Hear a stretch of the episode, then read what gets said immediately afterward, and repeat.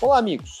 Você já está conectado no Correria, o um podcast do Globoesporte.com que fala de corrida de rua, qualidade de vida, treinamentos, provas e tudo mais que estiver relacionado ao esporte. Você pode nos encontrar no seu agregador preferido de podcasts, na Apple, no Google, no Pocket Cast, claro, né, no globoesporte.com/podcast, que ali tem mais um cardápio farto com vários outros podcasts. Hoje o nosso convidado é Cristiano Coelho. Né? É, eu, eu nem cheguei a anotar direito qual é o novo cargo dele, né? mas ele é o gerente geral de vestuário da Vulcabras para as marcas Olímpicos e Under Armour. Acertei, Cris? É isso aí, é isso aí. E tu sabe que eu sou também um aprendiz de podcaster, né? Então aqui e... eu vou estar aprendendo aqui hoje também. É, mais ou menos, né? Porque é, é, o, o Cris já tem o, o, podcast dele, o Deu Liga, né? Que está no Spotify. E, e, eu sou consumidor ávido, né? Assim, são conversas sobre, sobre experiências, geralmente gente do mercado falando de uma maneira bem prática sobre boas práticas, inovação, né? E, e aí não é só esporte. Mas eu conheço o Cris pelo esporte. É, é, é um. É, o Cris é um gaúcho da cidade de Taquara, né? E a gente vive brincando, né? Taquara, razoavelmente perto de Porto Alegre, uma hora, uma hora e vinte por aí, é isso? Isso, Porto Alegre faz parte da Grande Taquara. Mas... Isso, faz parte da Grande Taquara, né? E, e, e, é, e, o, e o Cris cunhou uma expressão que eu uso né, frequentemente, que é mais ou menos assim, que Taquara é, é como Paris, né? Que nem Paris só que sem aquelas coisas, né? Tem uns detalhezinhos a mais, Torre Eiffel, umas coisas assim, mas no geral é igual, é cidade, né? Rua, né? Prédio, casa, diabo. Bom, Exatamente. É, mas, eu, mas eu conheço o Cris há bastante tempo, né? Já deve fazer mais de 10 anos. O Cris passou por várias outras é, é, empresas ligadas ao mercado esportivo, né? E hoje o nosso assunto ele vai, ele vai gerar muito em torno de tênis, né? Porque o Cris é um especialista em tênis, né? É, já trabalhou muito com isso, né? E eu acho que tem muito a falar sobre, sobre tênis hoje, porque é, o mercado não para de mudar, já foi tudo tão diferente, então a gente vai entrar nesse assunto de tênis. Mas antes de entrar no assunto de tênis, eu queria só lembrar um pouquinho do um pouquinho do passado do Cris, né? Que você começou, a tua primeira marca que você começou a trabalhar foi ASICS, tô certo? Na realidade, Não. foi Olímpicos. Né? A, minha, a primeira marca foi a Olímpicos. Né? Eu comecei a carreira é, em 2001 uh, nesse, nessa, nessa indústria uh, trabalhando com a marca Olímpicos, foi um dos primeiros projetos que eu me envolvi ainda na, na, na antiga Azaleia, uh, e de, logo na sequência eu comecei a atuar com ASICS, uh, na época a Azaleia tinha licença da, da, da marca ASICS no Brasil, estava começando ali a, a entender como trabalhar a, a marca no, no país, Uh, e daí eu passei a atuar dedicado ao time de ASICS, depois acabei indo com a ASICS para São Paulo e tal. E, e, e aí, depois de ASICS, você já vai direto para Nike ou tem alguma coisa no meio? Não, daí eu fui direto para Nike. Acho que ali, é, é, entre 2006 e 2008, eu fui, eu fui para São Paulo com, com a ASICS, né, num projeto super legal. Uh, eu e um amigo nosso em comum, né, o Giovanni, foi um Giovanni, Giovanni, gente, Decker. Giovanni Decker, isso, Giovanni Decker. A gente foi desbravar desbravar ali um novo, um novo, um novo mercado, uma nova atuação para a ASICS, criando a operação própria da ASICS no Brasil. Uh, eram, éramos nós dois e mais dois japoneses, né, que começaram o, o projeto aqui, né, e foi, foi uma, uma experiência muito legal. Daí, em 2008, acho que a gente, né, foi um período muito bacana ali, uh, em que eu passei a atuar no mercado mais especializado de corrida, vamos dizer assim. Comecei a, a, me envolver com esse, com esse universo, entender bem todo o funcionamento, a dinâmica. Comecei a me envolver mais com a prática e com a comunidade corredora.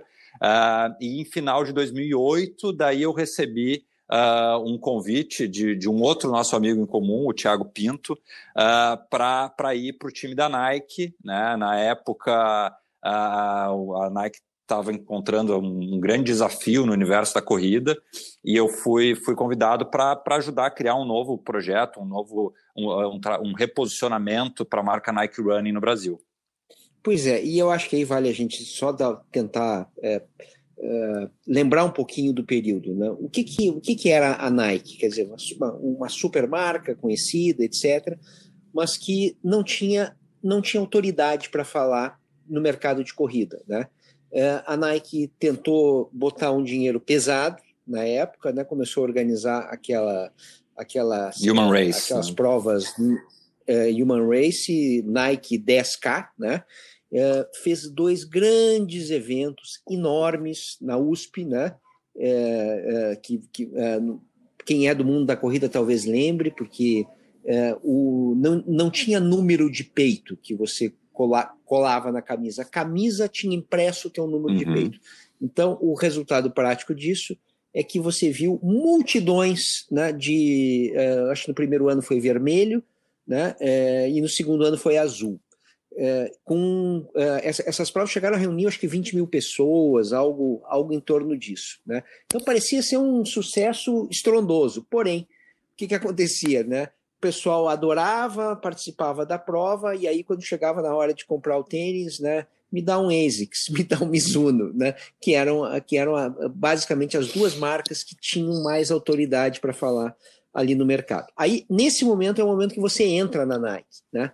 E aí, vocês estão focados em mostrar que a Nike tinha produto, e tem mesmo, né? É, é, tinha e continua tendo, né? Que sempre, sempre teve produto bom de corrida, mas a imagem não era essa.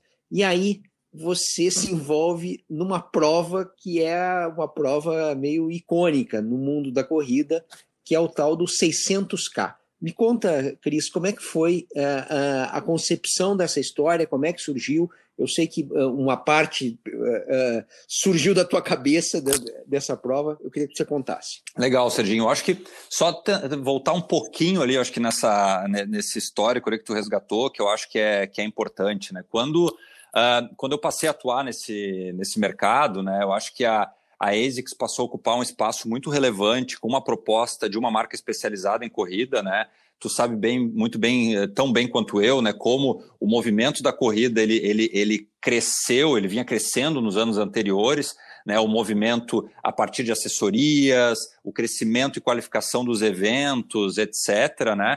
Naquele ciclo anterior. As provas estavam ao... explodindo, né? As provas estavam explodindo. Naquele ciclo anterior, a, a Mizuno acabou também criando um posicionamento uh, muito proprietário, né, de marca especializada.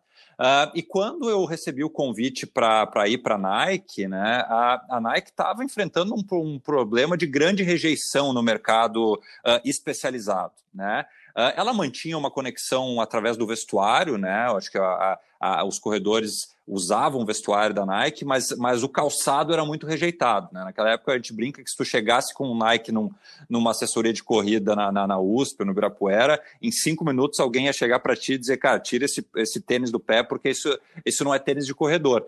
Uh, e por que, que se deu isso? Né? Até um pouco antes de eu entrar na Nike, eu tive acesso a uma pesquisa uh, no mercado, estava prospectando uma agência e, da, e ela me apresentou uma pesquisa que eles tinham entrevistado mais ou menos mil corredores uh, no, no Parque do Ibirapuera, se não me engano. ao longo de alguns dias. E eram, eram feitas três perguntas na época. A primeira pergunta era: qual foi o seu primeiro tênis de corrida? Uh, e na época a, a, resposta era: o meu primeiro tênis de corrida foi Nike. Né? A, a, em primeiro lugar aparecia a Nike. Era uma marca muito de entrada, né? então quem começava a praticar um esporte tinha toda uma conexão emocional com a marca e acabava optando por ela. Daí a segunda pergunta era: qual é o seu atual tênis de corrida? Né? E daí já tu já, já via o efeito da, do, do, do o impacto do mercado já mais especializado, em que na época aparecia a Mizuno em primeiro, né? a ASICS ainda estava tava, tava indo rumo a uma, a uma, primeira posição, que ela depois acabou assumindo nesse universo mais especializado, mas aparecia a Mizuno em primeiro, a ASICS em segundo e a Nike em terceiro, já com uma boa diferença. E a terceira pergunta que era incrível, né? Que era uma pergunta que era assim: qual foi o tênis de corrida que tu já utilizou e que tu te arrepende de ter utilizado? Cara, e a resposta era Nike com 72% de, de, de rejeição. Né? E por que, que se deu isso? Acho que se deu por dois motivos. Um, pela, na época, uma, uma, uma demora da Nike em entender que o mercado tinha começado a ficar mais especializado, que ele estava organizado mais em categorias, em nichos, assim, né? Então, que o universo da corrida demandava profundidade, demandava uh, entender, entender todos os códigos e, e, e relacionados àquele universo. Uh, e ela, e ela, acho que ela teve um, um grande sucesso de vendas, que foi o Nike Shox, uh, mas que ela posicionou, até por essa desconexão com o universo especializado, ela posicionou em muitos momentos como um produto de corrida. Né? E o Nike Shox era um, foi um super sucesso de vendas, era um produto que muita gente queria usar durante muitos anos, mas não era um tênis de corrida. Né? Ele não tinha. É, não, ele não era bom. Ele não era bom, não ele não tinha uma proposta de design para a performance da corrida. E ele acabou virando meio que uma, uma, uma, uma plataforma de comunicação, erradamente, da Nike em corrida. Uh, e aquilo gerou um grande ruído ali nessa, nessa percepção e, nessa, e nesse, nesse entendimento né, uh, do mercado de que a Nike não entendia de corrida. Uh, e daí eu recebi esse convite para entrar na Nike e comecei, e daí na época o Thiago, o Thiago era o diretor-geral de marketing, o Thiago Pinto, e ele disse assim, cara, a gente, a gente precisa construir autenticidade. A gente, a gente precisa mostrar que a, que a marca pode atuar nesse, nesse universo. Uh, e ao mesmo tempo que ele me deu o desafio de eu pegar os aprendizados que eu tinha construído já na ASICS e tentar construir mais consistência, mais, mais autenticidade, mais entendimento ali de, de, das nossas histórias de produto que poderiam fazer sentido para o universo uh, da, da, corrida, etc., ele já tinha tido o insight dessa, dessa corrida maluca que tu falou. Né? Então, o grande insight foi dele, ele disse assim, cara, uh, num, num, desafio de como deveria ser uma estratégia ali de, uh, de reposicionamento, ele teve insight, esse insight e provocou a, a, matriz da empresa e disse, claro, nós vamos fazer uma corrida de São Paulo até o Rio. Uh, e logo que eu entrei, então ele me deu esse grande desafio, esse era o meu grande norte. Falei assim, cara, nós, nós tivemos aqui essa ideia, né? eu tive essa ideia, a, a ideia foi aceita e agora eu preciso que tu transforme isso em realidade. Né? E daí foi quando eu entrei junto dessa, dessa estratégia de, de, de, de, reposicionamento, eu passei a desenhar toda a jornada do evento, como esse evento seria uma forma também da Nike se reconectar com a comunidade corredora, com todo o universo, uh, todo o espectro de influência da, da, da, da comunidade corredora, universo mais especializado, treinadores, assessorias, as pessoas aquelas que eram referência dentro da, da, da, da, das, dos grupos de corrida, etc., e criar uma jornada que permitisse a Nike não só fazer um grande evento inovador, mas que pudesse aproveitar ali uma, uma jornada que foi de mais de seis meses para conseguir eh, criar uma nova, uma nova comunidade em volta dela. E daí culminou com um grande evento super inovador, uh, que para muitos foi um dos maiores eventos aí da, da, da história do mercado brasileiro. Né? Cris, antes da gente entrar no, no 600K, deixa eu só entender uma coisa, porque o, uh, a Nike tem a sede no Oregon, né, ali do ladinho da cidade de Portland, né, Beaverton, tem ali, é, é uma sede imponente, parece um campus maravilhoso, cheio de, de, de, é, de quadras, de, né, de lugares para praticar esporte, tudo muito moderno, etc. E a Nike patrocinava, não sei se ainda está patrocinando, mas na época eu sei que patrocinava, é, uma, uma prova de revezamento, que é uma prova muito famosa, uma das maiores do mundo, que é a Route to Coach, uhum. né? que é uma prova de é, que você fica correndo 24 horas, mais, um pouco mais, um pouco menos. É, é, quantos quilômetros são mesmo? É, uns 300, é isso? Acho que é mais ou menos isso. Ela começa na montanha, né? começa no Monte Rude e termina na, na, na praia, né? termina na costa. Eu acho que é mais ou menos é, isso. O, o, o Monte, o Monte Rude é, é, é, o lugar, foi você que me contou essa história, né? Onde o hotel, aquele do Jack Nicholson no filme Iluminado, ele se. A largada é exatamente daquele hotel. Exato, né? o Timberline Lodge. É, é, isso, né? Bom, e aí você desce, desce a montanha e aí fica rodando ali em volta de porta e no final das contas você vai acabar no Pacífico, na, no, eh, no coast, né? Você vai, você acaba na praia. Aí é, você chegou a, a, a ser motorista uhum. né, nessa corrida, né? Você estava lá em Portland, você acabou servindo de motorista. Isso foi antes do 600K? Te ajudou a, na inspiração? Como é que foi? Sim, fez parte até. É, na realidade, eu tive algumas experiências de motorista, tá? Só eu fui, eu fui antes, na época de ASICS, motorista de uma equipe na Volta à Ilha, que foi uma experiência muito legal. e depois eu fui motorista de uma equipe na, na Ruto Coast. Uh, e foi, foi justamente como parte ali, na verdade, eu fui para conhecer a prova, tentar entender aquela dinâmica, porque ela, sem dúvida, servia servir ali como uma, uma, uma, uma inspiração, uma referência uh, do que poderia uh, vir a ser a, a, a 600K, né? Uh, eu acho que a, a, a Route Coast, claro, era um evento já bastante tradicional, um evento uh, com, com menos, menos aparato, né? Já era um evento mais rotineiro lá do, do, do calendário uh, da, da, de corridas do Oregon, né? mas aquela essência da, da, da, prova de revezamento, de toda aquela a dinâmica, eu acho que trouxe, trouxe algumas inspirações bacanas para serem, serem replicadas e, e, e, e, validadas na 600K, né? Agora, qual era o grande desafio? Bom, eram muitos os desafios, mas assim, o que, que mais apavorava na, na, na ideia de montar é, é, o 600K? Lembrando, né? É, é, largada do Parque do, do Ibirapuera, numa, numa quinta-feira, quinta né? Mais ou menos isso, quinta ou sexta, quinta, né? É, aí você corria lá uns 200 quilômetros, dormia numa primeira cidade, no dia seguinte é, corria mais 200, dormia na segunda cidade e no final você chegava até a praia do Leblon, no, no, no Rio de Janeiro. Era, assim, foram três anos né, uhum. de 600K, mas a grosso modo foi mais ou menos isso. Né? É, Quais foram os, os, os, medos de vocês? Eu acho que cada etapa teve, assim, como foi um projeto uh, muito desafiador e inovador, acho que cada etapa teve seus, seus medos próprios, assim, né? Acho que desde o lançamento do evento, na, na a gente fez um lançamento para toda para toda uma comunidade ali que a gente considerava que, que tinha que tinha um, um poder Influ, de influenciadora, é, um né? poder de influência né, nesse no universo da corrida. A gente convidou, era um evento para mais ou menos 150 pessoas, se não me engano, foi no Shopping Cidade Jardim, em São Paulo.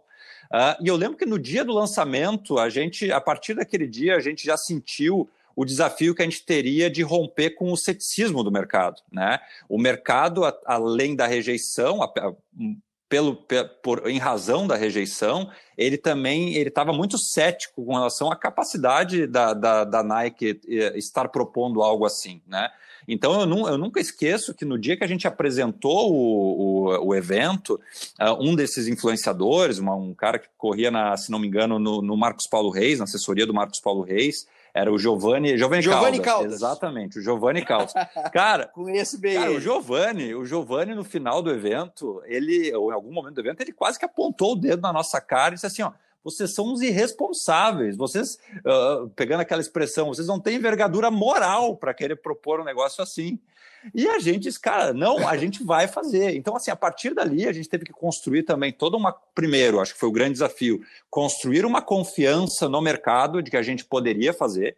Então, a gente começou realmente a é, eu brinco, né? Colocou as sandálias da humildade, né? disse assim, cara, a gente é a Nike, a gente é a, grande Nike, uma marca com tanto, tanto, tanto poder e relevância, mas nesse universo a gente precisa ser humilde, a gente precisa entender o que precisa ser feito para a gente retomar esse espaço.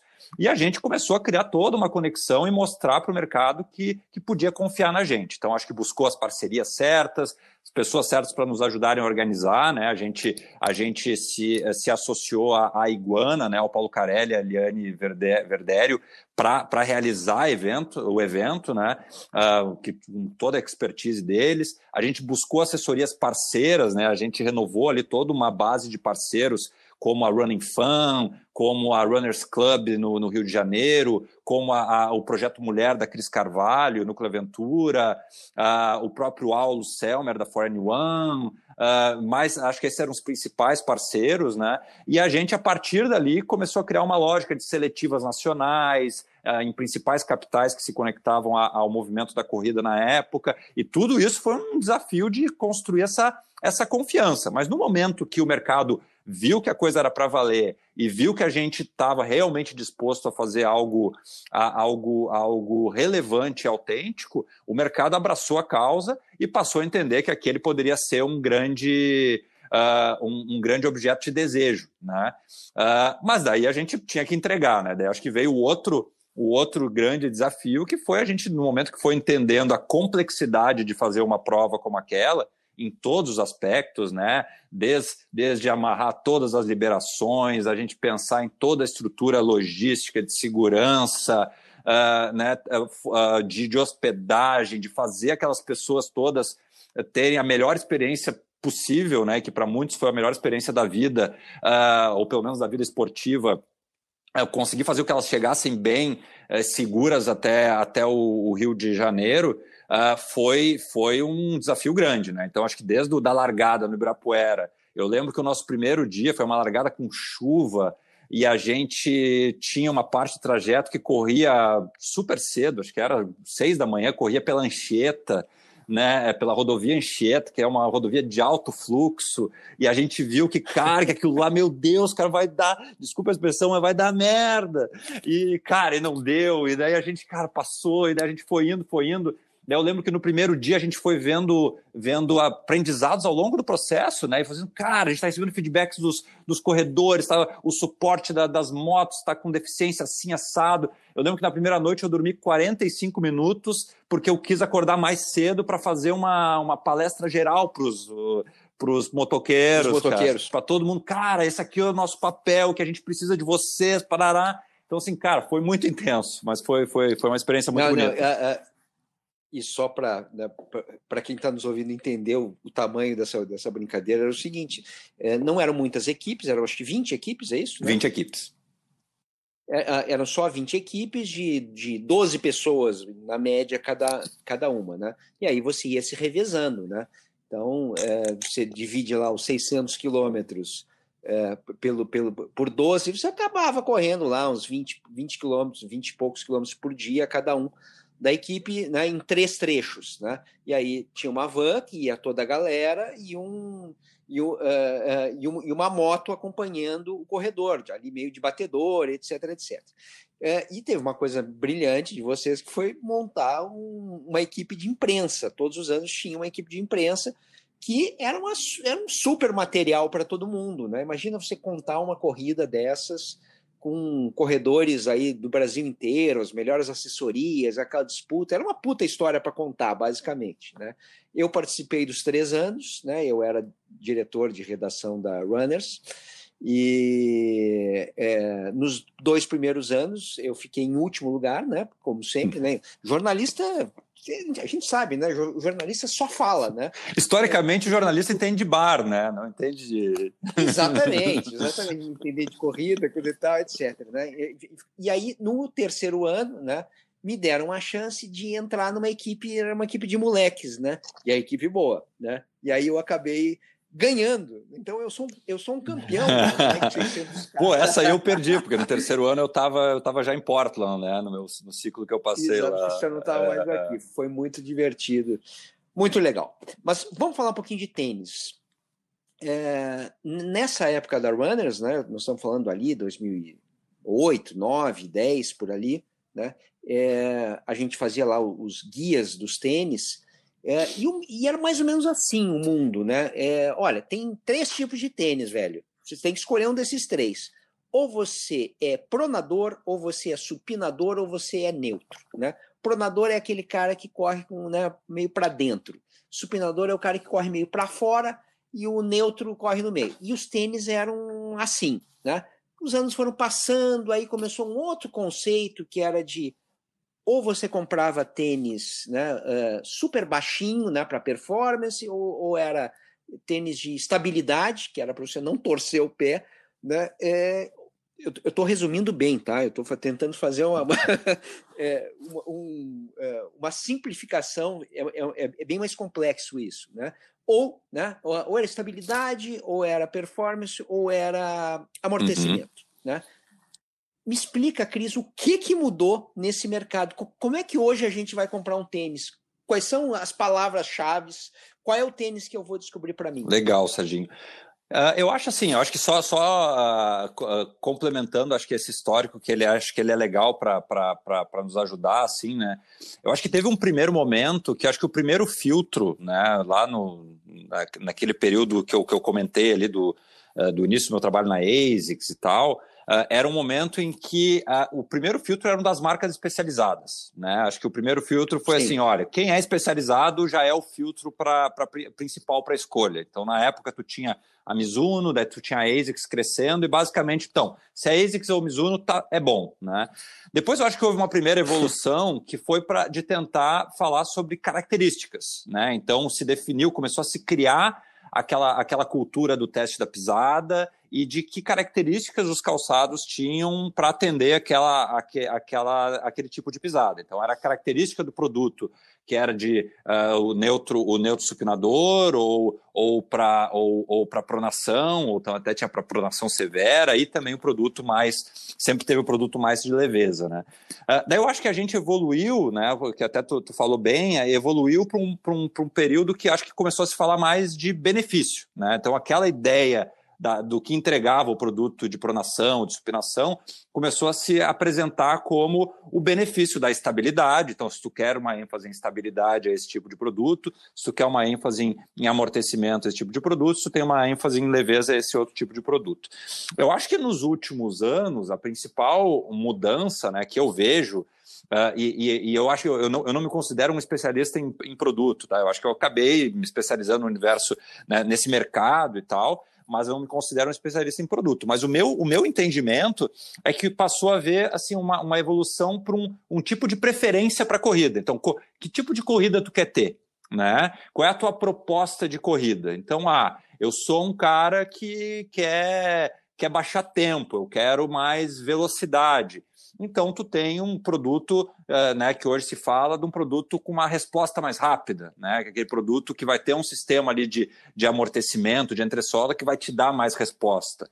Né? Por outro lado, se tu quer dizer, não, eu quero, eu sou o perfil que quer uma corrida mais, eh, mais para rodagem, uma rodagem mais confortável, a minha, o meu lance não é bater tempo, eu quero mais me sentir protegido, assim, tu vai provavelmente para um produto com uma característica de um amortecimento com uma proposta mais macia, né? Que ele vai te dar menos resposta, mas vai te dar mais sensação de, de, de amortecimento.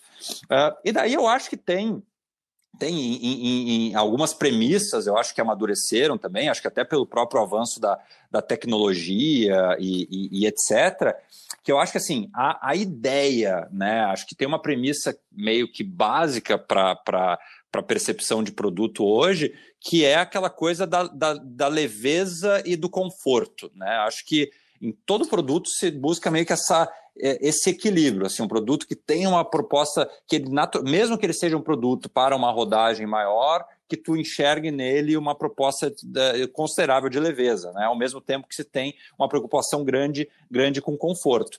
E daí eu acho que a partir dessa, dessas premissas maiores, começa a se definir, então, olha, um perfil de produto que tem essa ênfase maior no amortecimento, uma sensação mais macia e tal, uh, mesmo que tu abra mão de uma certa resposta, e para os corredores mais, mais, uh, mais preocupados em, em, em, em, baixar tempo, em melhorar sua performance de velocidade, tu tem essa, uh, normalmente essas propostas mais, mais de resposta, né? que são amortecimentos que a sensação ela é menos confortável, ela é um pouco mais, mais, mais durinha, vamos chamar assim, mas que tu, tu, tu, tu, tenha, tu tenha aquela promessa ou a entrega né, de que tu tem uma propulsão um pouco, um pouco maior durante a corrida. Cris, faz algum sentido hoje uh, a gente, antes de comprar o tênis, fazer um teste de pisada? Ou, uh, ou no final das contas, uh, existe um, um, certo consenso que um tênis neutro, quer dizer, que, que, que, não corrige né, pronação ou supinação, é o suficiente para a grande maioria das pessoas. Claro, tem pronador severo, aí é, são quase características muito, muito específicas. Mas faz sentido hoje, antes de comprar o tênis, a gente fazer um teste de pisada? É, olha, eu, eu até esses dias eu falei com, com também um, acho é um amigo nosso, o, o, o, Rodrigo Carneiro, né, da Velocitac, também é um cara que uh, que entende um monte do entende bastante. entende bastante do mercado, entende bastante de produto. E eu estava né, conversando um pouco com ele, me atualizando de algumas coisas, uh, e ele estava justamente falando assim que, por mais que isso hoje não seja não seja uma, uma, uma, uma demanda né, necessária hoje na, na, escolha do tênis, o, teste de pisada ele ainda é muito presente. Né? Então, hoje, quando se faz né, nos principais eventos, etc., ele estava me contando que ainda existe uma demanda muito grande por, por teste de pisada. Né? Uh, eu acho que isso tu ainda tem, né, eu acho que ainda existe no portfólio das marcas uh, essa, essa entrega para uma ênfase em controle de pronação, né, que são produtos com essa ênfase em estabilidade. Né? Acho que a maior parte das marcas tem um produto assim uh, no portfólio. Ele continua, ele continua sendo relevante. Uh, mas eu acho que se entende, acho que tem a coisa também da experiência, do, de tu experimentar o produto e entender ele na prática, como tu se adapta com ele. Uh, acho que se entendeu que tem né, não é uma fórmula para todo mundo, mas que tem uma fórmula bastante democrática de um produto com que, que, consiga, mesmo com uma proposta mais neutra, mas que tem uma, uma, uma certa entrega, sempre vai ter que ter uma certa entrega de, de estabilidade uh, e com essas possibilidades aí de, uh, de proposta de amortecimento, uma entrega mais, mais, mais, mais democrática para o maior número de, de, de corredores. Mas tu ainda tem tem, acho que a, a, a, o, a, prática do teste ainda existe, e ainda existe, existem consumidores que acabam se adaptando melhor a um produto que tem essa proposta de, de controle de pronação, sim. Faz, faz algum sentido, é, é, eu tenho mais de 100 quilos, então eu preciso ter um, estou é, falando hipoteticamente, eu tenho menos. Eu preciso ter um tênis com super amortecimento, coisa e tal, quase que uma almofada de baixo. Faz sentido uh, uh, uh, esse conceito ou não? eu não, não, eu não, não acho, não acho que tenha, tá? Acho que também, de novo, não, não sou, não sou um, um especialista em biomecânica, mas o meu entendimento, né, de, do, do, que eu entendo do, do mercado, é, eu acho que não. Eu acho que tu tem muito essa essa, uh, essa, tua, essa tua adaptação ao produto. Né? Eu acho que a partir da, da experimentação, eu acho que a partir né, do poder ter a experiência de, de rodar um pouco com ele, seja numa esteira, etc., uh, é tu sentir como, como tu te sente mais. Claro, que eu acho que tem produtos com ênfase em leveza que eles naturalmente eles se valem, eles, eles se propõem a ter menos material, menos suporte, uh, e e uma pessoa uh, mais pesada uh, provavelmente vai precisar de um pouco mais de suporte do que um produto com ênfase somente em leveza, em velocidade, ele vai entregar. Mas entre os produtos com proposta de rodagem, né, uh, seja um produto com, uma, com aquele um amortecimento mais macio ou aquele que vai te dar mais, mais uma sensação de resposta, tu, tu, um, um consumidor com esse perfil pode, pode vir a se adaptar a qualquer um deles. Legal. Hoje, hoje você está cuidando de duas marcas, não é só tênis, mas é produto em geral, que é Olímpicos e, é, e Under Armour. Né? É, a Olímpicos mudou, né? claramente mudou, não é mais aquele é, a, a marca que oferecia basicamente preço. Hoje ela oferece produto, sim. É, eu já testei, comprovo isso. E, mas a Under Armour fica um ponto de interrogação. O que é Under Armour né? É, é, em, em, em matéria de, de, corrida, por exemplo? Você podia falar um pouquinho das, das, das duas marcas que você está cuidando? A gente já falou de, de Nike, de ASICS, né? marcas que você passou, mas eu, mas eu queria te ouvir a respeito dessas duas marcas que eu acho que as pessoas não conhecem muito bem por razões diversas. Legal, Sadinho. Acho assim, eu tô, eu tô cuidando, recém comecei um projeto, né? Para cuidar da área de, de vestuário de ambas as marcas, né? Então, meu foco está sendo muito no vestuário. Uh, mas falando um pouco sobre elas, eu acho que até eu tive aí num. Uh, desde que eu saí da Nike ali final de 2015, que eu decidi sair da Nike, eu, eu, eu tive um ciclo aí como como consultor independente, né? Eu acabei atua, atuando aí, ajudando diversos projetos de diferentes marcas aí no, no mercado nesse período. Uh, e tive o privilégio, recebi um convite muito bacana do, do, do Márcio Calage, né? Que é o, o diretor-geral de marketing da, da Vulcabras, uh, ele em 2018, para desenvolver um projeto com eles, né? Para ajudar a Olímpicos a desenhar um pouco dessa dessa evolução dela no universo da corrida, né? Uh, e foi um projeto muito legal, né? Eu acho que é uma, é uma marca uh, muito especial, acho que para o consumidor e para o mercado brasileiro, né? É super relevante, é uma, é uma líder de, de vendas uh, e, que, e que viu, né, como uma marca esportiva que é essa oportunidade de conseguir entender a sua proposta e atuar no mercado da corrida. Uh, e acho que ela tem conseguido ocupar um espaço muito legal, assim, que é, acho que é um espaço de uma marca uh, que se propõe né, a, ser, a ser democrática, uh, que se propõe de alguma forma a ser um pouco esse, esse smart choice, né, essa, essa escolha inteligente de algo que não, não se propõe a ser, a ser caro, mas que se propõe a entregar o que é uh, o, o, que é o que é necessário, que o, o consumidor precisa, com qualidade, né, por um preço por um preço que seja uh, justo assim né. Então acho que ela tem hoje um portfólio que está se consolidando ali com, com entregas muito bacanas né. Acho que né, um produto como como o próprio Pride que é um que é um produto que tem um excelente custo-benefício uma entrega muito bacana uh, e que é um produto de rodagem muito legal. Uh, daí tu tem um projeto que eu pude participar e depois acompanhei o lançamento, foi muito bacana, do Corre 1, né, que já foi um, pro, um projeto novo desenvolvido com todo um universo de especialistas brasileiros por uma marca brasileira e que entregou um produto bastante qualificado, né? E também uh, uh, com uma super entrega por um preço muito, um valor, né? Um investimento demandado muito, muito adequado, assim. É um produto hoje na faixa dos, dos 350 reais, se não me engano, e com uma entrega muito bacana, né? De, de ter, ter, ter toda uma proposta de um produto bom de rodagem, com palmilha ortolite, com, com um cabedal uh, uh, com ótimo nível ali de, de respirabilidade, de abraço no pé e tal. Então, acho que é um produto muito qualificado e acho que tem sido, tem mostrado, dei só dois exemplos, mas como a Olympus tem com, com, construído uma consistência e uma proposta de ter um produto muito bacana, com valor percebido, mas que ela entende que ela tem a sua, essa sua missão de também dar acesso a isso a um, a um, a um público uh, que não quer gastar absurdos num, num, num tênis. Né?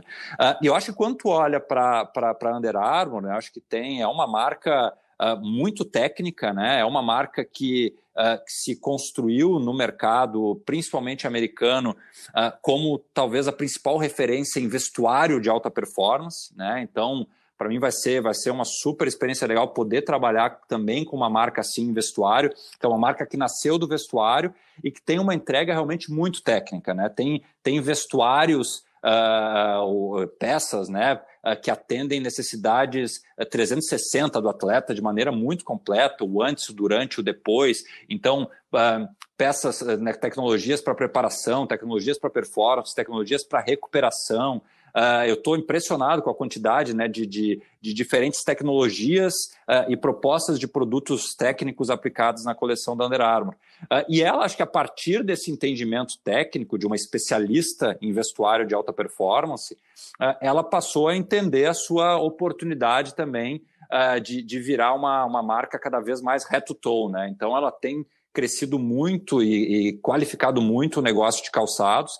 Uh, e, e, isso né, se dá tanto numa categoria que sempre foi estratégica como, como training, né, que é uma marca que na parte toda de treinamento sempre foi muito reconhecida e que tem com, construído um espaço cada vez maior Uh, no universo da corrida também, né? Uh, e de novo, acho que com, com calçados que têm evoluído cada vez mais, né? Calçados não não só da linha da própria linha uh, importada, mas hoje até com, a, com essa parceria e essa distribuição da, da, da Vulcabras, tem toda uma linha produzida hoje nacionalmente de extrema qualidade também. Uh, então acho que tem todo aí um espectro de uma marca que está ganhando cada vez mais corpo, cada vez mais presença e que tem, de novo, acho que no vestuário a sua o, o seu um grande diferencial, mas que já está conseguindo ser ser desenvolvido muito bem no, no calçado também. Legal. Para a gente encerrar, eu queria te fazer uma pergunta é, bem simples.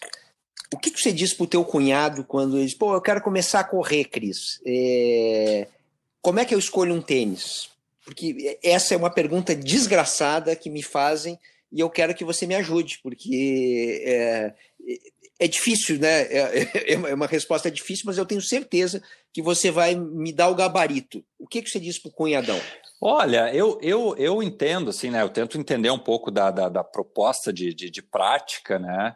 Uh, mas eu acho que tu tem que ir numa boa, numa boa loja esportiva, né? Que tenha, uh, tenha também alguém que vá te, te orientar entender as diferenças ali das propostas das propostas de produto. Uh, eu acho que passa, passa muito, né? Por uma por uma boa experimentação, né? Por uma boa, ah, sabe, poder colocar o produto no pé, poder dar uma certa rodada com ele, né? Preferencialmente poder dar uma rodada na loja.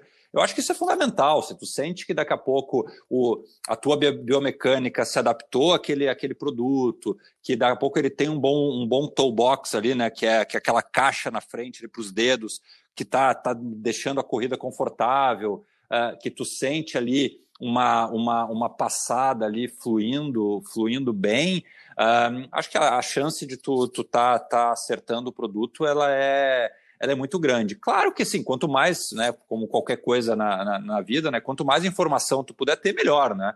Então, se tu puder ter acesso a uma também a, a, a algum tipo de teste de pisada, entender a pouco algumas características mais específicas uh, e conseguir a pouco ter esse suporte de, de, de venda também que te ajude a entender, é, consiga ver o teu perfil, né? Pô, a pouco tu é tu é um pouco. Te faça as perguntas certas. Eu acho que tu conseguir num, num, num, num lugar onde te fa, a, a, a, o vendedor possa te fazer as perguntas certas, uh, acho que é um, é um bom, bom ganho, assim, porque tu vai saber, olha, o cara vai perguntar para que, que tu quer usar o produto, quer usar ele para uma rodagem, para né, que tipo de rodagem? Ah, tu é um cara mais pesado, mais leve, tu é um cara que quer rodar sem tanta preocupação por tempo, tu já é um cara mais experiente quer tentar baixar tempo. Então, acho que tem essas perguntas certas a fazer, né? Pois é, e olha só o, tamanho da contradição, né? Você citou há pouquinho o Carneiro, né, que é o dono da Velocitar, que é uma, uma, uma, uma loja importante, né, de, de, de especializada em, em, corrida de São Paulo. E, e aí uh, ele me falava assim, puxa, o online está entrando para valer, coisa e tal, gente já vende muita coisa uh, pela internet, etc, etc. O que você está dizendo, e que é exatamente aquilo que eu penso, né, é que tênis, é, olha, não adianta ficar dizendo, não, a melhor marca é XYZ. Cara, você tem que botar no teu pé, velho. Né? É, é, tem marcas maravilhosas tem, tem uma marca, eu não vou citar o nome aqui, é, que é maravilhosa, eu sei que é, né? Mas para mim não dá. Ela me dá, ela, ela me coloca bolha. Por quê? Porque o formato do meu pé, né? Ele não encaixa na maioria dos tênis dessa marca. O meu, meu, meu pé é meio pãozinho, meio, meio, meio gorducho, né? Então são algumas marcas que, que, que, rolam mais. Como é, que, como é que você vai saber isso? Experimentando, velho. Exato. Você tem que botar no pé. Né? Não adianta uh, alguém te dizer, né? Ah, compra aquele. Depende, depende do teu pé, né? E aí que vem a contradição. O que você está dizendo é, cara, vai na loja e experimenta. Uh, o que o mercado está dizendo é, deixa eu comprar porque é mais cômodo eu comprar né, de casa pelo computador, né? Pelo, pelo, é. pelo iPhone. Pelo... É, eu. Você vê que que buraco é pois esse? Pois é, eu acho que a compra, assim, a compra recorrente, né? Aquele produto que tu já sabe que é o, o produto que tu te adapta, que tu quer fazer uma recompra dele, né?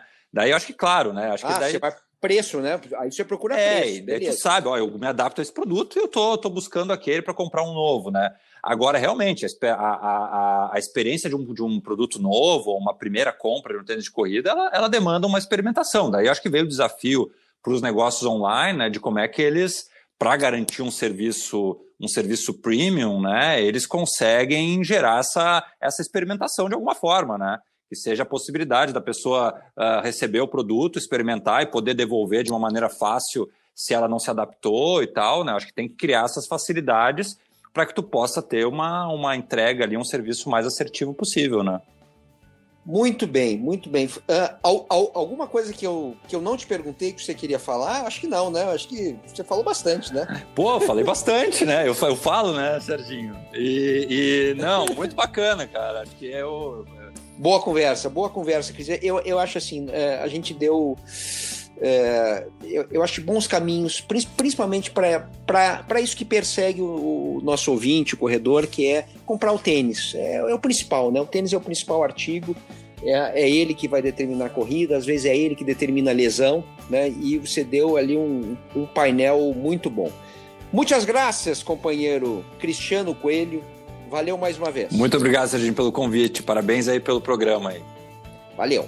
Bom, Correria é um podcast que tem a produção e edição do Leonardo Bianchi e a coordenação do André Amaral, Rafael Barros. Daqui a duas quintas-feiras tem mais um Correria novinho em folha. Um abraço a todos.